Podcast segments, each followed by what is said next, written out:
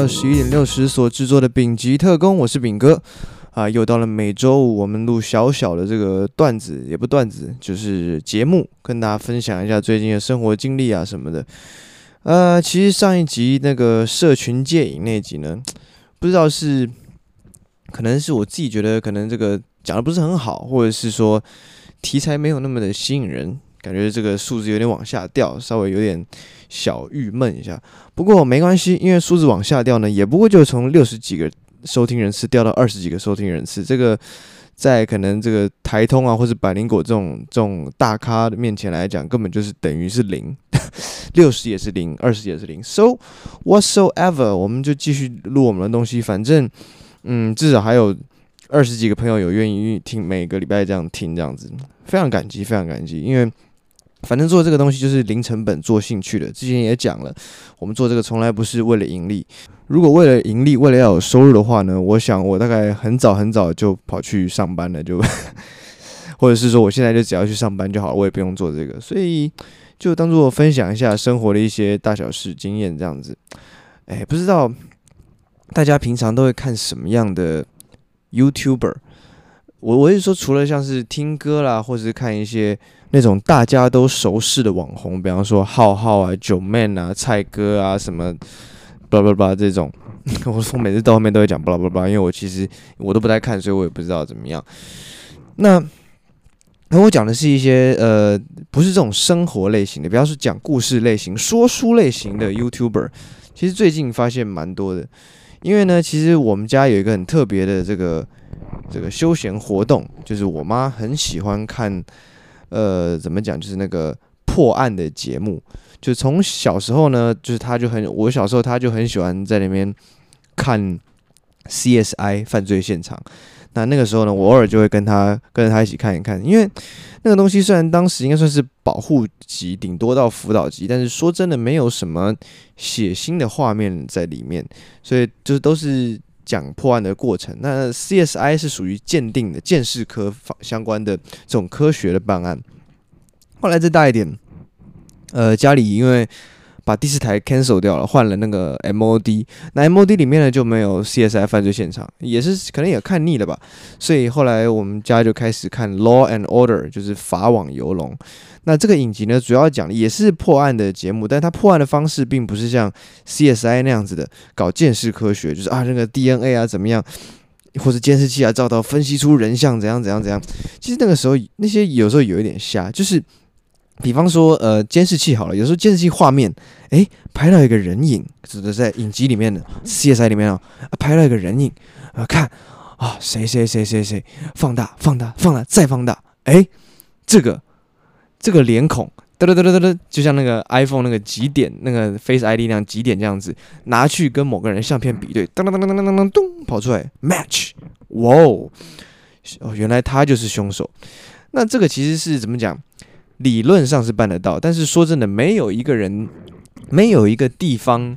不管是公家还是私家都好，基本上没有一个人的地方的那个监视器的画素有到这么高，可以让你放大、放大再放大之后，还没有看到一坨像屎一样的东西，而是一个人脸，还有它的轮廓，还可以有他把有办法拿去跟照片做比对，是不是这个人这样？所以基本上，呃，我觉得可能那个是 Face ID 的这个概念的由来，但是它绝对不是在当时一个真的很普遍所能见到的一种鉴别方式，因为并没有这么多厉害的那个摄影机这样。那那 Law and Order 呢，就是另外一回事，它主要是在讲怎么样从诉讼的过程去判定一个人的有罪跟无罪，就他们精彩的地方不一样。CSI 呢，着重是在让科学说话。让数据说话。那法网游龙，法网游龙啊，就是 Law and Order，它精彩的地方就在于辩论，你怎么样去，呃，怎么样，检察官跟律师一来一往，然后两边怎么样去协商，怎么妥协，所以是一个算是比较现实面的，就是这属于是法律相关类型的，所以这两个是蛮不一样的。总之呢，呃，我们家就很喜欢看看这个东西。当然现在呢，因为我们家也没有。那第四台里也没有 MOD 了，所以呢，就我们就转战 YouTube。那最近呢，就我老妈给我推荐了一个还不错的频道，叫做老 K 奇谈。就是不知道大家知道，很多在海外的中国人很喜欢说书。我想大家所有知道就是老高吧，老高大概是最有名的一个。老高住在日本，就是海外中国人嘛。那喜欢讲什么呢？喜欢讲一些怪力乱神的东西，很有趣。什么？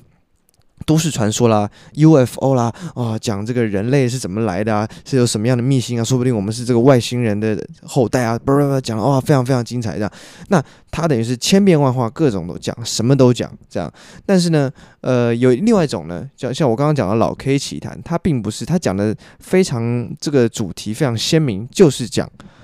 就是讲这个凶杀案、谋杀案，呃，而且讲得非常精彩。很多中国人都有在海外，中国人在 YouTube 上面开自己的频道，专门讲各种美国啊、欧美地区的这种这种谋杀案、各种凶杀案。可是就老 K 讲的最好，为什么呢？他讲的最不像在教书，最生动，所以整个。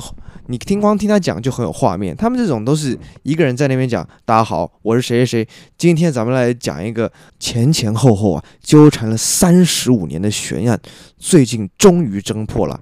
这个事件呢发生在一九八几年，不不不不，就这么开始，然后中间动不动各种曲折啊转折这样子。然后呢，我最近上班就在听这个，我发现干真太爽，因为我们每周我要做周盘点，就是要盘点所有的资产资产。那这个其实是一个很无聊的东西，你就拿着那个。Scanner 在那边哔哔哔哔哔，但是呢，还是要做，每个人都要做，所以我就在上次我就在这个盘点的时候呢，就边听这个老 K 说这个凶杀案，边动，发现哇，整个就是妈时间双倍利用诶，因为老 K 呢每次讲都讲了差不多呃半个小时，那我盘点每盘一个区块也差不多这个时间，所以就。边听边弄，然后你同时又可以接收到这个有趣的剧情，然后同时在做这个无聊事情，就不会浪费，白白浪费在那边，呃呃呃，B B B 这样扫这样子。所以呢，但是呢，今天就是这礼拜也是有某一天呢，我在做不是盘点，就在做其他 work 的时候，就有听一也有听一集这个半个小时的一集这个老 K 奇谈，我就发现啊，不行，我的效率大幅下降。就你做做像。盘点这种中这种工作可以，但你要做一般的 operation，还是需要还只能听音乐就好，就是不要有太多的过多的资讯这样子。那么说到这里呢，大家就好奇了，我今天讲这么多，前面讲交代这么多脉络，我难道是要讲凶杀案吗？不，我今天呢要来说故事。那当然呢，小弟呢曾经呢在小学的时候是这个。连续蝉联非常多届，在校内是小小说书人的这个冠军，这可能也是为了我日后啊会当 podcast 主持人呢埋下了一个祸根啊，不不是祸根，这埋下了这个幼苗，这样啊这样。但是呢，我今天要讲的故事呢，是我由于很很很一阵子没有讲故事了，这不是很熟悉，但是相信以我这个。这个非常生动趣味的声音呢，我可能大致把这个故事呢讲得比较有趣一点。接下来分享一个这礼拜一在我这个工作场合里面发生的一件事情。那么我的工作呢，我们公司很大，有好几个不同的办公室，光台北就好几个不同的。那我们就在其中一个办公室，那个地方呢，就只有两个这个这个工作人员，呃，就算是技术人员吧。这是我呢跟。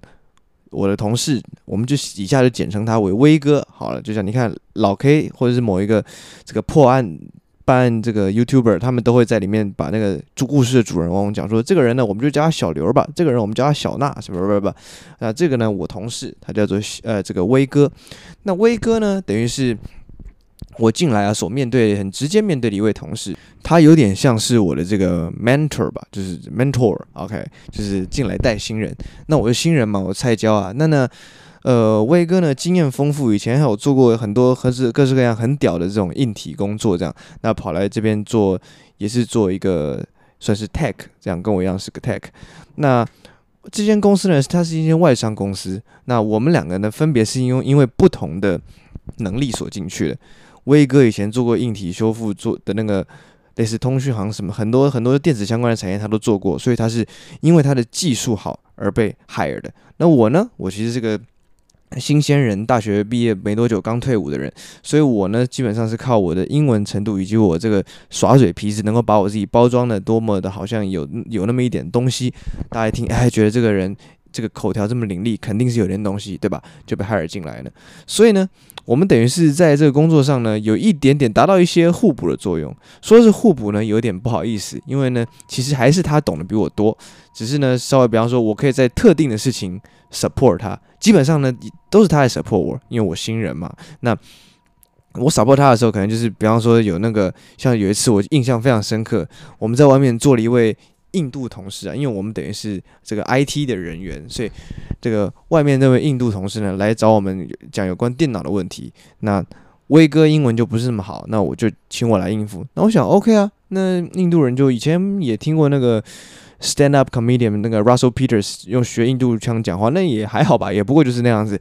结果一来，哎呀，那可了不起了。怎么说呢？一来我就完全不是你想象的印度腔，你想象印度腔只是稍微。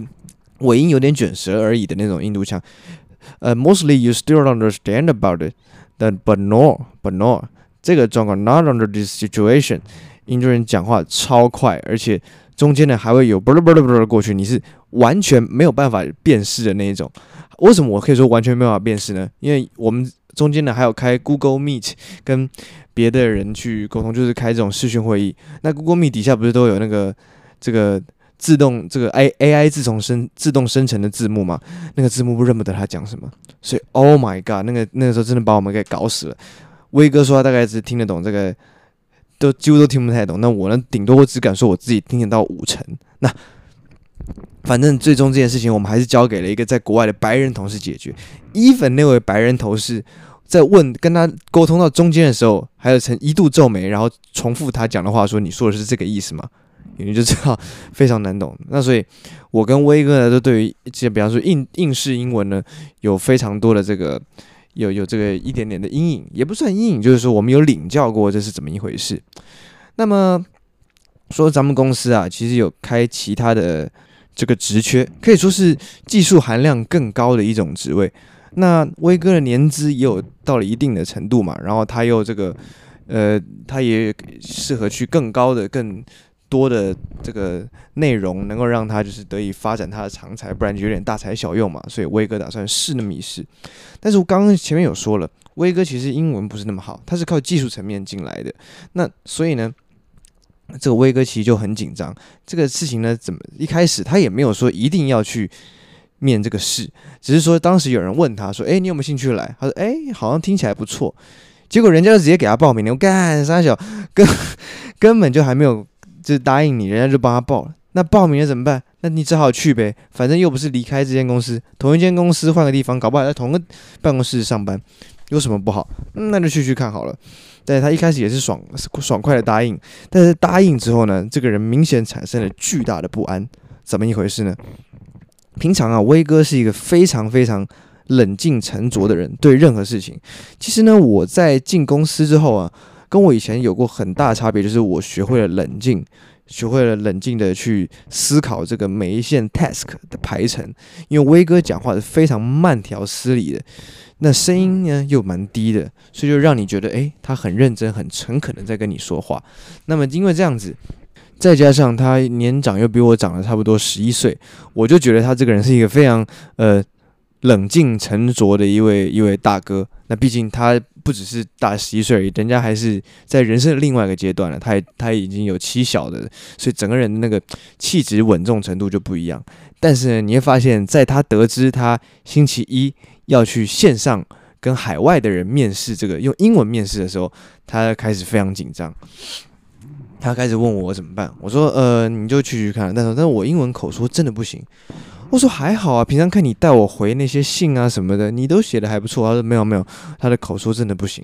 我说真的吗？这样，我说可是这样子才几天，我好像也没办法帮你什么。他然后呢，威哥 威哥就陷入了一个怎么讲？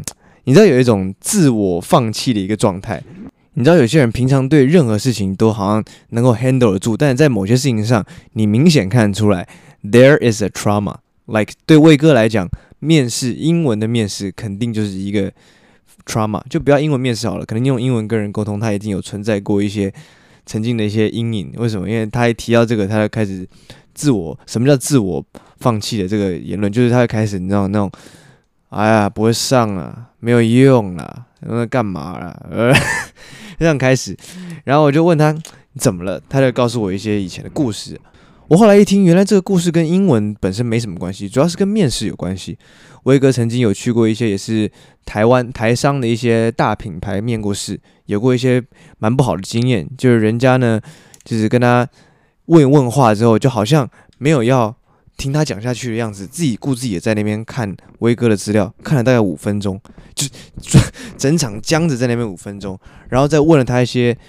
他答不上来的问题，然后这个威哥呢，很明显的是非常害怕气氛、空气尴尬的人，所以在那个结束之后，他就觉得是非常的不痛快，在那次的经验。所以之后呢，你想啊，这次他多久没有面试？两年没有面试，而且呢，又遇到是一个陌生的语言，所以对威哥来讲，这简直是雪上加霜啊！当时距离面试大概只有两个工作天，中间隔一个周末。那这个周末又怎么样呢？威哥刚刚讲了是有妻小人了，周末要带小孩啊，那根本没有什么时间。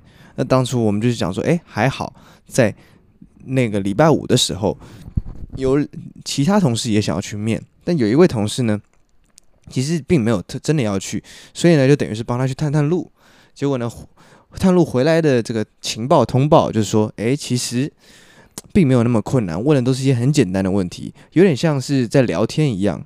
诶，威哥呢，就此时心中就稍微放下了一点，一点也不能讲大石头，就是稍微石头呢被削小了一点这样。那于是呢，后来结束之后，我就跟威哥讲说，啊，如果周末有空的话呢，可以我怎么可以帮你 run run 一下，看一下讲的怎么样。那结果到周末礼拜天的时候，我刚好有空的时候，他刚好要出门，结果我们两个就是错过了，又没对上，就没有办法帮他做一个事前的训练。那终于呢，到了礼拜一，这礼拜一准备要面试的时候，这一天呢，面试呢，呃，差不多是从原本说下午四点，结果改到下午两点。这件事对魏哥来讲是好处，为什么？因为他很不想要。那再多待一分钟去等待那个事情的到来，他想要赶快结束，赶快解决，最好他妈就是早上就去。可惜人家早上没办法，那怎么办？早上的威那礼拜一的威哥啊，看起来完全就是魂不守舍，一早来就是一个非常差的一个样子。然后他就告诉我，他每次在很紧张的时候都会想大便，而且不止想大便，他还会一直咳嗽，一直咳嗽。那事实上呢，最近呢，只要有人咳嗽，你就可能就害怕他确诊。但威哥我知道他有一个问，他有一个问题，就他只要喝个太太甜的东西，他就会开始一直咳，一直咳。所以我基本上对咳嗽也是不以为意。这样，结果他一讲完这句话，他直接就冲去厕所，直接做了一波蛋糕。我就想说，嗯，好好，蛮正常的。就是他这样讲，他的确也就这么做。然后我也很相信，相信这件事情是真的，不然怎么会有人讲说“剉个被戏嘛，剉赛剉个被戏”啊？不，那一定是因为有有这样子的这个连通的这个现象，但是后面神奇的来了，他真的开始咳嗽，就是跟他喝了甜东西一样那样咳，咳了一整个早上到下午。放心，他后来是没事的。OK，一直一直到下午，这个大概是我记得是两点哦，两点半他要面试吧。那威哥呢也很好心，为了不打扰这个我工作，所以他还特别租了一个会议室。在不同的地方，这样我就可以好好工作。他呢，可以在那边做他事前的准备。那我就跟他说，反正你面试呢，也不过就是半个小时以内嘛。这样吧，我这边工作做完之后呢，我就去那边找你，我就坐你电脑的对面。那看呢。我可能到那边到现场帮你增加一些这个安心的感觉。那在必要能出手的时候呢，我能出手帮你些什么？比方说比比手画脚怎么样？但是我也不敢比的太多，因为毕竟我要是比的太多的话，就是搞不好他原本心里是 OK，结果被我一搞就搞乱了。他说 OK，没问题。好，那威哥呢，差不多两点左右就先过去那个会议室了。那我就忙嘛，我想说两点半我就弄弄弄弄，我想说提早到一点好了。到了两点，呃，大概二十二分、二十三分的时候，我觉得嗯，时间差不多了，该过去了，就先去，可能跟他聊一聊天呢，说不定还能再帮他呃复习一下什么的。我结果我一去，一进去，一开门，就是我操，他已经对着。一一电脑里面的印度人讲话，然后我就吓一跳，想完蛋，我刚刚开门会太大声？于是我轻悄悄的关上门，然后再踮脚的走到对面的位置上坐下来，然后听他们讲话。大家还记得我们前面说的吗？我跟威哥对于印度人的英文是有领教过到不能再领教的那种。于是，在当往时间往前推的前几天，我们得知这个面试他人是个印度人的时候，我们两个都剉起来，我操，怎么办？但是那个。那个去探路的同事啊，就去告诉我们说，哎，不用担心，我探路过了。他呢虽然是印度人，但是他在澳洲做了生活非常多年，口音已经澳洲化了，多多少少呢还是能够听得懂一二这样子。那我想说，哎，哎，等下，威哥还传讯息给我，还传了一首 rapper 给我，What the fuck, bro? Just talking about you, bro。说曹操，曹操到诶，干就给我寄一首什么别他妈逮我中国的 rapper 唱的歌，干超帅，傻小。妈的，我们上班威哥就只会播最常播两首歌，一首就是中国的这个 rapper 唱的别他妈逮我，再来就是。台湾的潮州土狗唱的“狗杂扣的槟榔加上小米酒”啊，原住民的山猪丢西狗狗肉，你就知道为什么他在这边工作了两年，他的英文还是口说还是不太 OK。没有啦，其实他进步很多了啦。在他据他来讲，他在他进来之前也是另外一个风景这样子。诶，我们刚刚说到什么呢？我们刚刚说到那个印度人是个澳洲口音，对吧？可是当时间回到我走进那个办公室坐下来的时候，我听到是一个完全的印度口音，就是。Hello，Mr. 威哥，Could please tell me the 我操，就是后面这不是我在夸张，就是 Please tell me 后面不是我听不，不是不是说这个字我不想翻译，我忘记了，是我他妈真的听不懂他在讲什么。然后我跟威哥面面相觑，不知道怎么办。威哥没有跟我面面相觑，他让他盯着镜头，不然他人家人家就知道旁边有个人。但是我看到威威哥越来越开始不知道怎么办，于是威哥就使出了一招，这是他拿手招，叫做爬灯。什么叫爬灯呢？前几天我们在聊的时候，威哥就在那边讲说：“哎，这个到时候我可能不行，我就要使出一直趴灯了。”我说：“趴灯什么？就是 Pardon me 的那个 Pardon。”他说他到时候听不懂，他就从头给他趴灯到底，趴灯趴灯趴灯趴灯，然后把他趴灯完整个面试。然后没想到从面试一开始，他就拿出了这个杀手锏，趴灯出现。明明这是一个非常正常的状况。我们在面试的时候遇到那种主管听到我们我主管讲我们听不懂的话，我们都会用。只是他前面一直趴灯的。太多，直接在我耳边已经形成了一个话外音这样子，然后他突然在那边讲爬登的时候，我就差点笑出来。但是呢，还好这个印口音很重的这位印度人呢，不是真的要面试他的人，而是后面的一位真的像前面同事讲的那个人一出来，就是一个带有一点点还剩很很少很少印度口音的澳洲口音的一个一位这个面试面试官这样子。那在一开始呢，我看过。威哥这两个月以来啊，他永远是一个沉着冷静人。就在那一刻，威哥整个直接变了个人。他讲话的声音开始抖。呃呃呃，Hi，my name this is blah blah blah。I used to work at blah blah blah。到后面。认真声音是抖起来的，然后我再看，我就不不敢看他脸，我就我一看他脸，我操，他脸也是整个扭曲到一个，哟，这这想把自己放到果汁机里面炸了的那个样子。然后呢，整个整个会议室哦，通通是威哥的那个焦虑啊以及恐惧啊蔓延到整个会议室，连我根本没有要面试的人，甚至人家不知道我在这，都如坐针毡。我被曾经从来没有靠在椅子上过。然后呢，一直这个一直持续到他自我介绍完，然后中间又问了一些问题，又趴灯了大概两次，最后结果哎，事情呢，你们以为就要这样完蛋了吗？这这是会一场灾难性的面试吗？没有，接下来他开始问到了一些专业性的问题，比方说呃呃 router 跟 switch，威哥突然听懂了，而威哥听懂的时候，他会他不会只是听懂了，他会有一个哦，OK。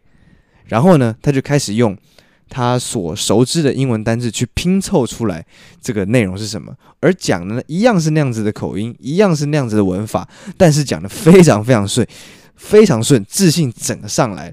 我说我操，我有点看到一个怎么样叫做真的技术王到这个地步，就是你抓一百个英文不好的这个技术工，然后逼他们用英文讲出他们自自己的。呃，技术人员呢、啊，讲出他们自己的专长，真的能够讲出来非常顺的，不管他什么样的口音，什么样的文法，他只要讲得很顺出来，这人一定是高手。威哥在我心目中就是高手。他那个后面后面回答三题呢，回答的虽然是没有人要像中文能够讲来得多，毕竟单字量还是有限，但是威哥整个就是扭转了面试最后的情绪。把他往带上高潮，对方也很满意，最后非常和谐的结束了这场，那像是暴风雨一样的这样的面试。结束了，我跟威哥都松了口气，我为他感到开心，他也为自己刚刚的差点要岔出来的屎没岔出来感到非常的欣慰。这样，于是呢，我们就下去楼下买了个星巴克的买一送一上来，啊，慢慢喝，慢慢享受悠哉的下午。其实呢。只要你肚子里有东西啊，不管什么语言，你讲的不好，你都要去试一试看。这个故事告诉我们，虽然前面啊威哥讲的可是吃螺丝吃到不行，然后讲的那个脸呢又是扭曲的，像我讲说像被丢到果汁机里面炸那样，但一遇到他后面的专业问题，威哥整个神采飞扬啊，整个魂魄都回来了，唰唰唰把魂魄从会议四散在会议室四周的魂魄一个一个抓回来，然后。把它慢慢清楚的有条理啊，把慢慢讲出来。或许没有那么有条理，但是你翻出来，它跟前面的脉络是非常有落落差的。所以呢，千万不要因为自己的语言不好，让自己这个错失了很多明明明可以属于你的机会。虽然对方现在还没有下来，他们的决定是为后续的决定是怎么样，但至少在这一点这个坎儿上面，威哥算是过了他人生中原本一件非常害怕的事情。所以这个真是一个蛮励志的故事吧。那今天的故事呢，差不多讲在这边，其实也没有什么太大意义，就是算是有鼓励性质一点。那就是把我这礼拜在办公室上遇到事情分享给大家，虽然讲的不是很好，没有那么好笑。那下次的这个故事啊，我会选的在更精雕细琢一点，在更好的这种方式啊，更好的诠释方式再带给大家。那这就是这礼拜的丙级特工，谢谢大家，我是丙哥，下周再见，拜拜。